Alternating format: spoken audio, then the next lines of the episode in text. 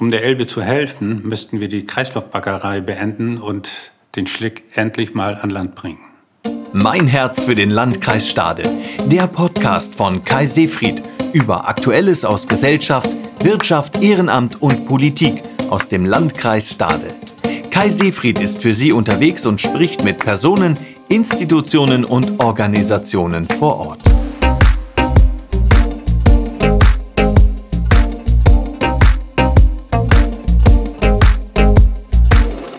Ja, und ein weiteres Mal herzlich willkommen zu einer neuen Folge meines Podcasts Mein Herz für den Landkreis Stade. Auch heute haben wir ein spannendes Thema für die Region, für den Landkreis Stade auf der Agenda. Ich habe einen spannenden Gesprächspartner gewinnen können mit Lothar Buko, dem bekannten Elbfischer. Wollen wir gleich über die Situation der Elbe sprechen. Und ich beschreibe es selber immer gerne so. Die Menschen im Landkreis Stade leben am Fluss, aber eben auch gerade mit dem Fluss. Die Elbe gehört zu den bestimmenden Elementen bei uns in der Region. Einerseits natürlich als der Hauptfluss Elbe, aber auch mit den verschiedenen Elbnebenarmen, die bis weit in den Landkreis Stade hinein einführen oder auch durch den Landkreis Stade insgesamt hindurchgehen. Aber natürlich spielen auch die Themen Küstenschutz, das Thema Landwirtschaft, Naturschutz, aber auch der eigene Naturhaushalt der Elbe immer wieder eine große Rolle in den Diskussionen und auch der Entwicklung unserer Region. Und ähm, wir haben in der Vergangenheit, wenn ich zurückschaue auf die letzten Jahrzehnte, natürlich auch dramatische Ereignisse Erinnerung, wenn ich an die Sturmflutereignisse 1962 oder auch 1976 erinnere. Jetzt aktuell diskutieren wir stark über die Folgen der Elbvertiefung der letzten Jahre und Jahrzehnte, auch derjenigen, die jetzt gerade durchgeführt wird.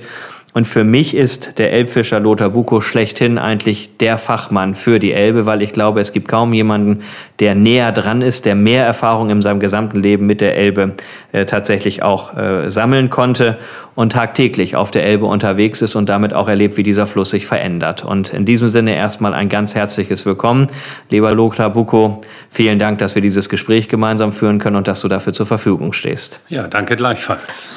Ich habe es eben eingangs schon gesagt, du bist für mich wirklich schlechthin der Fachmann für die Elbe. Wir haben viele Experten, die sich auf der planerischen Ebene in den letzten Jahrzehnten, kann man glaube ich insgesamt sagen, mit diesem Fluss auseinandergesetzt haben. Die Elbe hat verschiedene Elbvertiefungen erlebt, bis hin zu den Maßnahmen, die jetzt gerade durchgeführt sind. Das sind aber eben immer wieder die wissenschaftlichen Bereiche, die die Elbe begleiten. Du bist derjenige, der als Elbfischer wirklich vor Ort ist, der erlebt, wie dieser Fluss sich verändert hat, wie dieser Fluss sich entwickelt. Und wenn man mal auf deinen Alltag schaut als Elbfischer, ich glaube, viele, die durch das alte Land fahren äh, und in York am Deich unterwegs sind, hier in Wisch, die sehen natürlich das schöne Lokal vom Elbfischer, äh, die kennen den Anlaufpunkt hier und auch das gute Essen, was man hier genießen kann. Aber was ist eigentlich so dein Alltag als Elbfischer? Was macht so deinen Alltag aus? Was steckt hinter dieser Begrifflichkeit Elbfischer? Ja, wenn ich mal so das touristisch, touristisch denke, äh, kommen die Leute mal an und sagen, ja, wann fahren sie denn immer los? Die denken immer morgens mit dem ersten Sonnenaufgang und abends, wenn die Sonne untergeht, komme ich dann wieder. Das ist hier natürlich ganz anders. Äh, die Fischerei auf der Elbe ist eine Tidenfischerei. Das heißt, ich fahre drei Stunden vor Hamburg Niedrigwasser auf die Elbe, gucke meine Reusen nach und, äh, und dann fahre ich dann wieder nach Hause, so wie es anfängt aufzulaufen. Das verschiebt sich jeden Tag um eine Stunde. Das kann also auch mal morgens um fünf sein, aber auch mittags um drei, äh, um zwölf oder um drei. Also jeden Tag verschiebt sich das um eine Stunde. Und dann dementsprechend tatsächlich also jeden Tag auf der Elbe unterwegs. Wie lange bist du dann unterwegs? Ja, in der Regel so drei bis vier Stunden. Und der Fisch, der gefangen wird, geht dann hier tatsächlich komplett in das eigene Geschäft oder gehst du damit auch auf den Fischmarkt? Ja, also im Augenblick ist es so, dass es alles hier über unseren Ladengeschäft geht. Äh, ich fange nicht mehr so viel, wie es sonst üblich ist, dass ich das auch noch in die anderen Gastronomien oder zum Fischmarkt liefern konnte. Jetzt bin ich also äh, sehr, sehr stark darauf bedacht, dass ich überhaupt noch unseren Laden mit Fisch versorgen kann aus der Elbe. Und da sind wir dann tatsächlich ja auch schon voll bei den Veränderungen, die dieser Fluss in den letzten Jahrzehnten entsprechend erlebt hat. Und bei dir ist es ja eine richtige Familientradition, die sich fortsetzt. Im Prinzip bist du seit 50 Jahren auf diesem Fluss als Fischer unterwegs. 1984 hast du richtig als Elbfischer angefangen, aber auch dein Vater war als Leuchtturmwärter und auch Elbfischer hier auf der Elbe aktiv. Wie hast du die Veränderung in dieser Zeit, auch gerade in diesen 50 eigenen Jahren, äh, die du da beschreiben kannst, erlebt?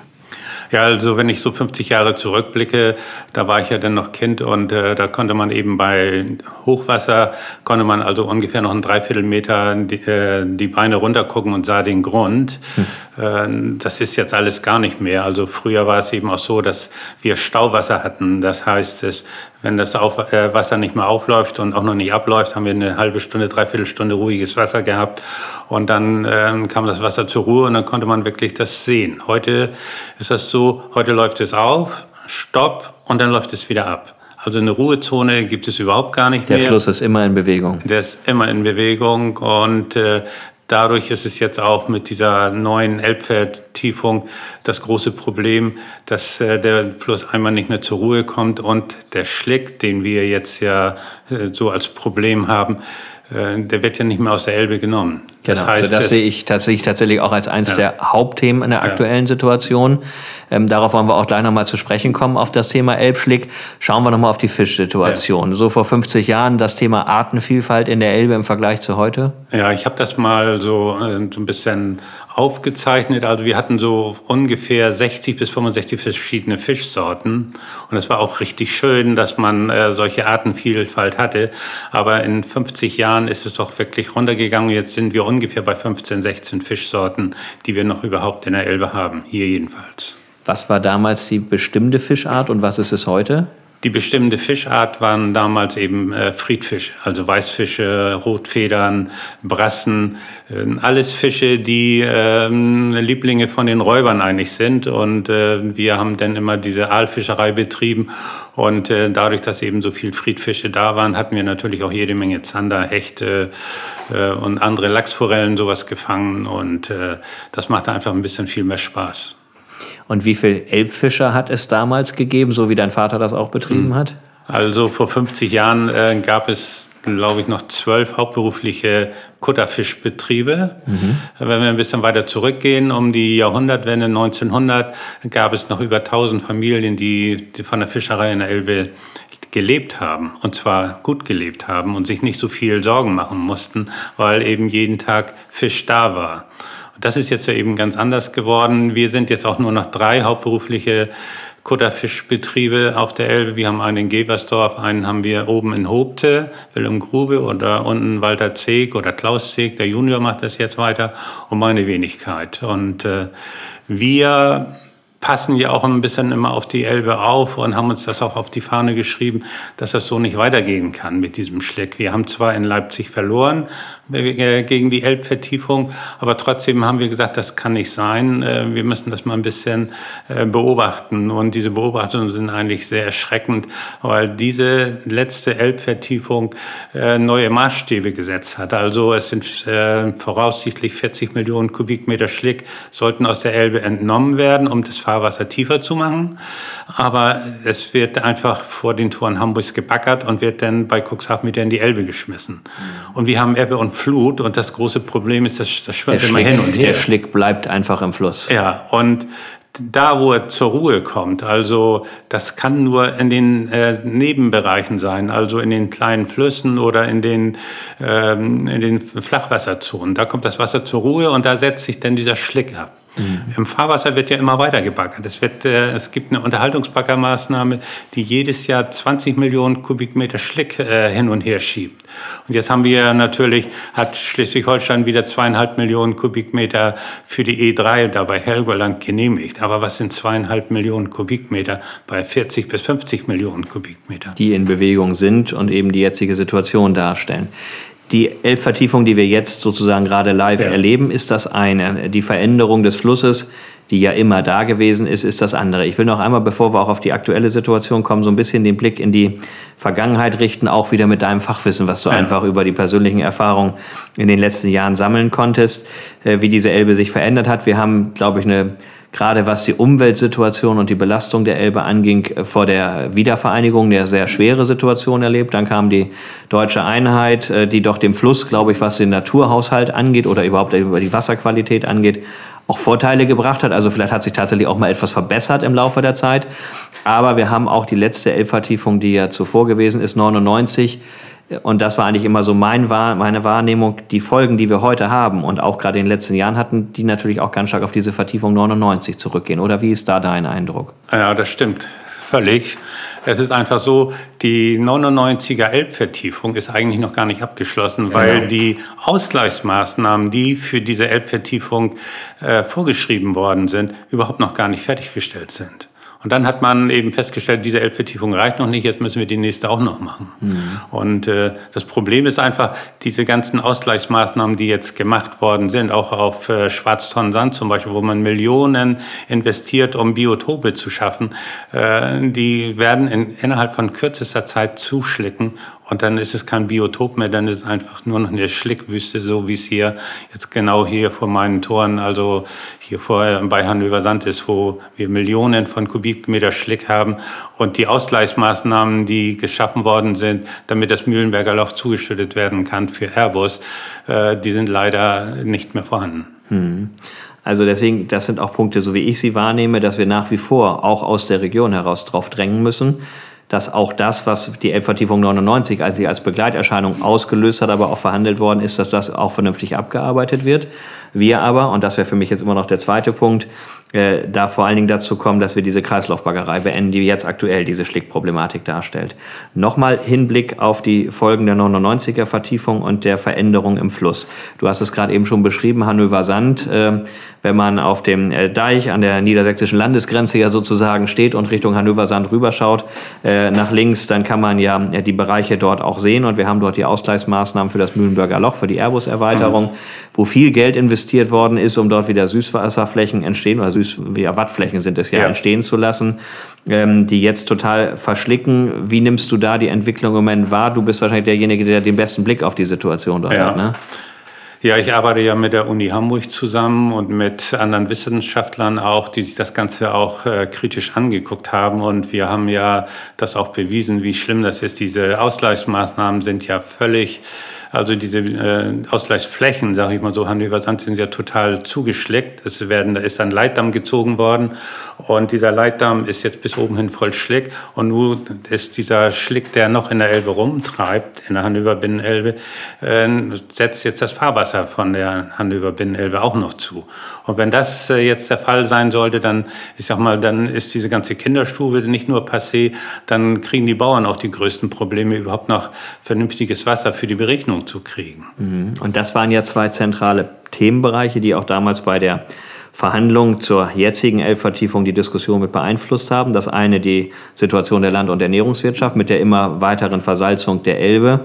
Äh, und tatsächlich die Brackwasserzone geht ja jetzt schon bis an die Bosler Binnenelbe entsprechend ran. Gerade auf der nördlichen Seite ist die Brackwasserzone mittlerweile dort schon in der Nähe. Das heißt, das Thema Bewässerung, äh, notwendige Bewässerung gerade für den Obstbaum Altenland ist natürlich ein zentrales Thema.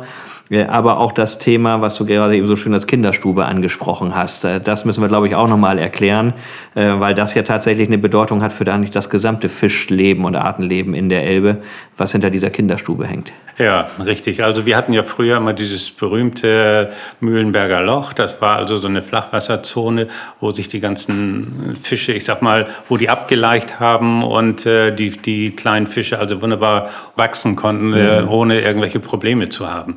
Dieses Mühlenberger Loch ist ja zu mehr als einem Drittel zugemacht worden, um die Airbus-Erweiterung zu gewährleisten. Dafür hat man ja eben Hannover Sand abgebaggert und hat da diese 105 Hektar Ausgleichsflächen geschaffen. Die jetzt in dem schlechten Zustand sind, was du sagtest? Ja, ganz genau. Mhm. Das große Problem ist, dass die Fische überhaupt gar nicht mehr hier richtig laichen können. Und äh, wenn wir jetzt mal einfach diese Hauptfischart Stint nehmen würden, äh, der im Winter ja hier die Elbe hochzieht und äh, im Februar, März hier leicht, dann ist es genau vor den Toren Hamburgs und zwar genau da, wo äh, Hamburg auch immer die Zwischenlagerung von dem Schlick macht. Und äh, das ist hier bei Nestsand. Und man muss sich das einfach so vorstellen, da werden locker mal eben zweieinhalb bis vier Millionen Kubikmeter Schlick zwischengelagert. Und das ist ja eine ganz dünne Brühe eigentlich, dieser Schlick, der dann immer hin und her wandert. Und wenn die Fische da ableichen, dann fallen diese Eier langsam äh, auf den Grund, die sind etwa einen Tick schwerer als Wasser, fallen auf den Grund. Und das dauert ungefähr zwei Tage, da sind sie zehn Zentimeter in diesem Schlick in diese Schlickbrühe eingesunken und da ist kein Sauerstoff mehr. Und dann, dann entwickelt sich natürlich nichts mehr. Alles tot, genau. Mhm. Und äh, der Stint ist ja der erste, der hier im Frühjahr leicht und dann kommt die Finte und die leicht genau da, wo der Stint auch geleicht hat, weil das ist dann schon wieder diese Nahrungsquelle für den nächsten Fisch, sag ich mal so. Und der Finte passiert genau das Gleiche und die Finte ist ja schon auf der roten Liste und wenn das nicht gestoppt wird, äh, diese ganzen Zwischenlagerungen oder diesen ganzen Baggereien, dann ist äh, das äh, Ende der Finte abzusehen. Also wir kommen gleich mal zu möglichen Lösungsvorschlägen, was getan werden kann, was sicherlich auch politische Forderungen aus der Region heraus sein sollten, um klar die Position des Landkreises Stade, aber ich mhm. sehe es auch hier wirklich auch aus niedersächsischer Sicht entsprechend mhm. zu vertreten. Denn du hast gerade eben immer schon gesagt, das Ganze spielt sich ab vor den Toren Hamburgs, aber ich glaube tatsächlich, dass die niedersächsischen Interessen hier ganz besonders betroffen sind. Denn auch da, wenn man sich die Situation auf der Elbe wieder anschaut, wir haben Hannover Sand mit diesen Flächen, wo man jetzt wirklich die Stickproblematik deutlich sieht. Wir haben davor die Hannover Nebenelme, natürlich eben nicht das Hauptfahrwasser, damit auch nicht im Fokus von Hamburg, weil es kein Hauptfahrwasser ist. Und haben dort dann ja zwei Inseln. Auf der einen Seite Hans-Kalb-Sand, auf der anderen Seite haben wir den Bereich Nesssand. Und es ist ja schon sichtbar, wenn man jetzt nichts verändert, sondern wirklich den Schlick weiter so im System drin lässt, dass wir irgendwann von der Hannover Nebenelbe wahrscheinlich nicht mehr viel sehen, sondern alles aufschlickt in diesem Bereich. Genau, also wir können bei Nesssand, bei Niedrigwasser können wir also barfuß rübergehen, äh, ohne großartig nasse Füße zu kriegen. Also eben nur ein bisschen Schlick unter den Füßen, aber sonst gar nichts. Früher konnte man also bei jedem, äh, bei jeder Tide, bei Niedrigwasser mit dem Boot durchfahren. Das ist heute schon lange gar nicht mehr mhm. möglich. Mhm. Und äh, wenn man das sich so anschaut, wie das jetzt die letzten Jahr, zehn Jahre sich entwickelt hat, dann ist es einfach nur katastrophal. Das ist nur eine Frage der Zeit, dass es ganz zuwächst. Das geht ja immer so langsam los. Die Natur findet ja immer einen Weg und dann wächst der Handel über Sand eben dazu und dann ist überhaupt gar kein Frischwasser mehr zu gewährleisten für den Obstbau.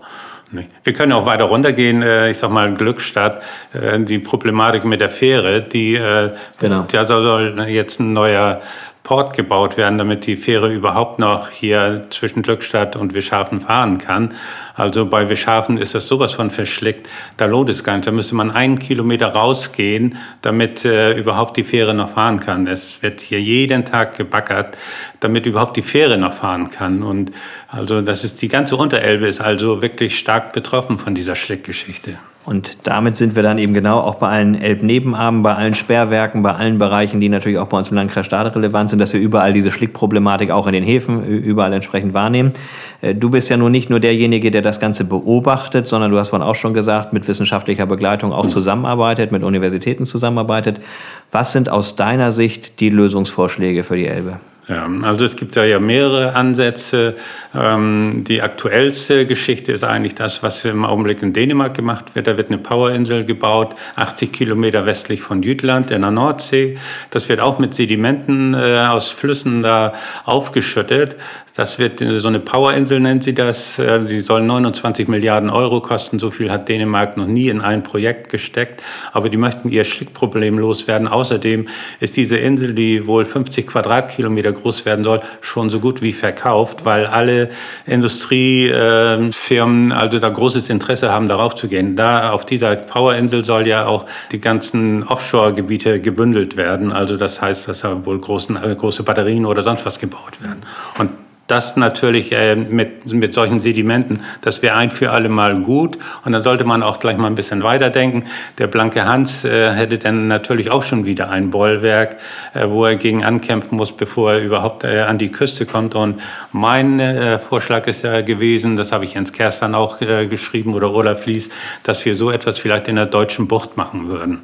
Und zwar viel größer. Also in, in, in Holland haben sie ein, ein, so ein Biotop geschaffen, was 100 Quadratkilometer Kilometer groß ist mit Flachwasserzonen, hat da den Schierlingswasserfenchel angepflanzt und seltene Pflanzen, die schon vom Aussterben bedroht waren und die sich da wieder jetzt heimisch fühlen. Und sind auch wieder Vögel gekommen, die schon fast vom Aussterben weg waren. Und alles ist wieder da und alles mit Schlick. Mhm. Weil die Holländer genauso betroffen sind wie wir in Deutschland auch. Die müssen dieses Schlickproblem lösen. Und da sind solche Inseln vielleicht auch eine absolute Alternative.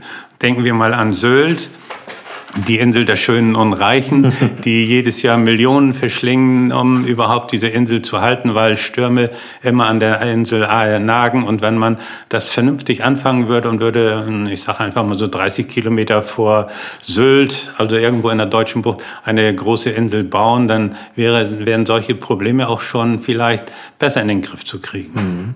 Also eben wirklich zu sagen, lasst uns weiterdenken und bis hin eben zu der Idee einer solchen Insel in der Elbmündung, die gleichzeitig auch natürlich einen Küstenschutzeffekt haben kann. Aber die wichtigste Botschaft dahinter, und ich glaube, das erklärt auch nochmal, dass es jetzt nicht hier irgendwie, irgendwie eine Idee ist, äh, nach dem Motto, wir bauen uns mal eine Insel, sondern das Wichtigste ist ja, wir müssen aufhören mit der Kreislaufwaggerei. Wir müssen das Sediment rausholen aus der Elbe, mhm. um am Ende damit auch die Elbnebenarme zu schützen und eigentlich den gesamten Bereich hier von der jetzigen Bewegungssituation, mhm. du hast es vorhin beschrieben, der Fluss ist immer in Bewegung, davon zu entlasten. Ja.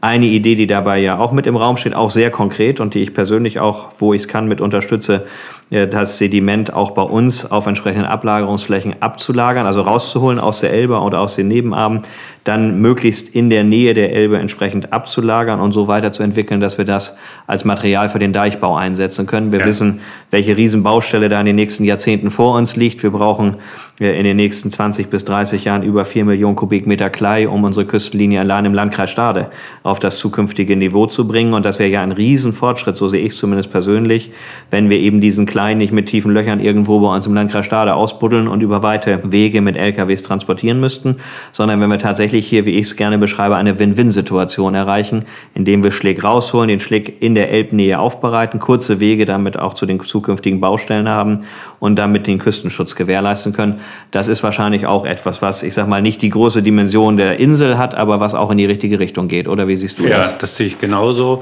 Also wir haben unseren Schlick hier vor der Haustür und die haben früher schon äh, in der Elbe gekleigrabt. Äh, dann wird der Schlick ja irgendwo an Land gebracht zum Trocknen. Und nach ein, zwei Jahren ist das Ganze dann so weit äh, ausgetrocknet, dass man ihn wunderbar als Kleierde für die Deicherhöhung benutzen kann. Mhm. Das hat man also vor 100 Jahren schon gemacht. Warum soll man es jetzt nicht machen?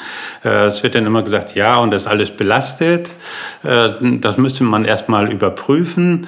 Ähm, wenn man dann mal andere Sachen nachfragt, ich sag mal, Hamburg äh, stellt sich ja immer quer, gerade bei Hannover Sand mit den Ausgleichsflächen. Äh, ich habe das ja vorgeschlagen, dass wir da die Ausgleichsflächen eben ausbackern. Das wäre optimal. Hannover Sand würde sich auch als hier Lagerstätte für diese Kleierde benutzen, dann sagen die ja, das ist, äh, ist belastet und das müssen wir jetzt erstmal prüfen. Ähm, wenn man dann anders fragt, wie ist dann die Belastung des Elbwassers, sagen, das ist alles in Ordnung. Also ähm, dann wird es so ein bisschen hin und her geschoben. Ja. Also ich denke mal schon, dass wir diesen Schlick ohne weiteres benutzen können. Und so schätzen es ja auch unsere Deichverbände ein. Ja. Und äh, wir sind massiv dabei, auch als Politik aus der Region heraus, tatsächlich das zu unterstützen. Ich komme mit äh, Hinblick auf die Zeit auch zu einer äh, abschließenden Frage und anschließend machen wir fünf ja. kurze Fragen, wie ich das mit jedem Gesprächspartner mache, fünf kurze Fragen mit fünf kurzen Antworten. Ja. Aber vielleicht noch mal ein bisschen der Blick in die Zukunft. Ähm, du selber wirst in diesem Jahr 64, mhm. möchtest auch noch ein bisschen mitmischen jetzt bei der Kommunalwahl und hoffentlich dann anschließend auch danach in der Kommunalpolitik im Landkreis Stade. Mhm. Aber wie siehst du die Zukunft für die Elbfischerei hier bei uns, auch aus dem Landkreis Stade heraus? Äh, das Ziel muss ja schon sein, dass es auch weitergeht. Und wie siehst du da die Perspektiven? Ja, die Perspektiven für die Elbfischerei, die sind eigentlich mehr oder weniger düster. Es ist, ähm, wenn ich das mal so sehen kann, äh, da ist es natürlich eine ganz schwierige Geschichte. Man arbeitet tidenabhängig, immer. Im Sommer wie im Winter. Im Sommer ist es schön warm, im Winter viel kalt, viel dunkel und viel nass. Und äh, wenn ich heute um fünf anfange, fange ich morgen um sechs an, übermorgen um sieben. Und wenn man nicht aktiv dabei ist, dann kann man auch kein Geld verdienen. Das ist ja in jedem Job so. Entweder man macht es gut oder macht es gar nicht. Und äh, diese Geschichte, also ist vom Biorhythmus nicht gerade sehr gesund her, weil man ja eben diese verschiedenen Zeitzonen hat, die man schläft, die sich jeden Tag verändern. Und das andere ist, äh, wenn man eben gut sein will, dann muss man viel arbeiten. Und äh, das kann man heute bei Airbus oder in der Großindustrie einfach viel einfacher haben. Und man hat Sonnabend und Sonntags frei. Das habe ich zum Beispiel gar nicht. Deswegen ist diese Fischerei auch so ein bisschen ausgestorben, weil es eben auch nicht so ganz einfach ist, da einen Partner zu finden, der dieses Ganze mitmacht auch. Ne? Also sonst bist du als Fischer ja ganz alleine. Wenn du keine Frau, kein Feld in der Brandung mehr hast, äh, dann brauchst du auch gar nicht mehr fischen gehen. Das ist so. Also die Unterstützung muss mit Sicherheit dabei sein ja. und auch das ich glaube einfach die persönliche Leidenschaft dafür. Mhm. Und da komme ich dann auch gleich zu meinen fünf kurzen Fragen, damit wir vielleicht dann doch nochmal ja. auch den Werbebanner für das Positive reinschieben. Ja. Äh, weil meine allererste Frage, die ich dir sozusagen in den Mund legen ja. möchte, ist, an meinem Beruf liebe ich ganz besonders. Die große Freiheit und Stille. So, und das kann vielleicht auch Anreiz sein, dass auch die Elbfischerei auch eine Zukunft hat. Ähm, als Kind wollte ich werden. Wollte ich äh, Fischer werden. Auch das passt sehr schön. Ähm, in meiner Zeit auf der Elbe ist meine schönste Erinnerung? Das ist eine gute Frage, das kann ich gar nicht so beantworten. Ähm, wenn ich ein paar Jahre zurückgehe, dann sage ich einfach mal so die ersten Seeadler, dann die Seehunde, auch mal ein Fischotter, äh, Eisvögel. Also ich habe ja jeden Tag Natur live, ganz für mich alleine. Und äh, die große Stille und die Natur, das ist die Größe. Bei der vierten Frage ahne ich schon fast die Antwort. Äh, mein Lieblingsplatz im Landkreis Stade. Ja, das ist was Tolles. Ne? Da kann ich nur die Kaffeeklappe in Twierfleet nennen. Ah, schön. Und die letzte Frage, wenn mir hier Kai Seefried und damit ein Landes- und Kommunalpolitiker gegenüber sitzt, dem wollte ich schon immer mal sagen. Schafft die Bürokratie ab, die ist zu schlimm. Von daher vielen Dank und lass uns gemeinsam den Blick in die Zukunft richten und auch vielleicht mit mehr Pragmatismus dann tatsächlich in die Zukunft gehen. Das passt, glaube ich, ganz gut zu deiner letzten Botschaft, die du hier gesetzt hast. Ich sage einen ganz herzlichen Dank für das Gespräch, das wir miteinander führen konnten und ich glaube damit auch ein Stück weit auch für die Öffentlichkeit nochmal deutlicher transportieren konnten, was die Elbe für die Region bedeutet, wie die Elbe sich aber auch verändert, dass es aber auch mögliche Lösungsansätze gibt. Einen herzlichen Dank für das Gespräch. Danke gleichfalls. Vielen Dank fürs Zuhören. Das war eine weitere Folge von Mein Herz für den Landkreis Stade, der Podcast. Ich hoffe, Ihnen hat die Folge gefallen. Freuen Sie sich bereits heute auf die nächste Folge und teilen Sie mir gerne auch Ihre Themenwünsche und Anregungen mit. Sie erreichen mich, bekannt über meine Social-Media-Kanäle, unter Kai Seefried. Bis dahin und alles Gute, Ihr Kai Seefried.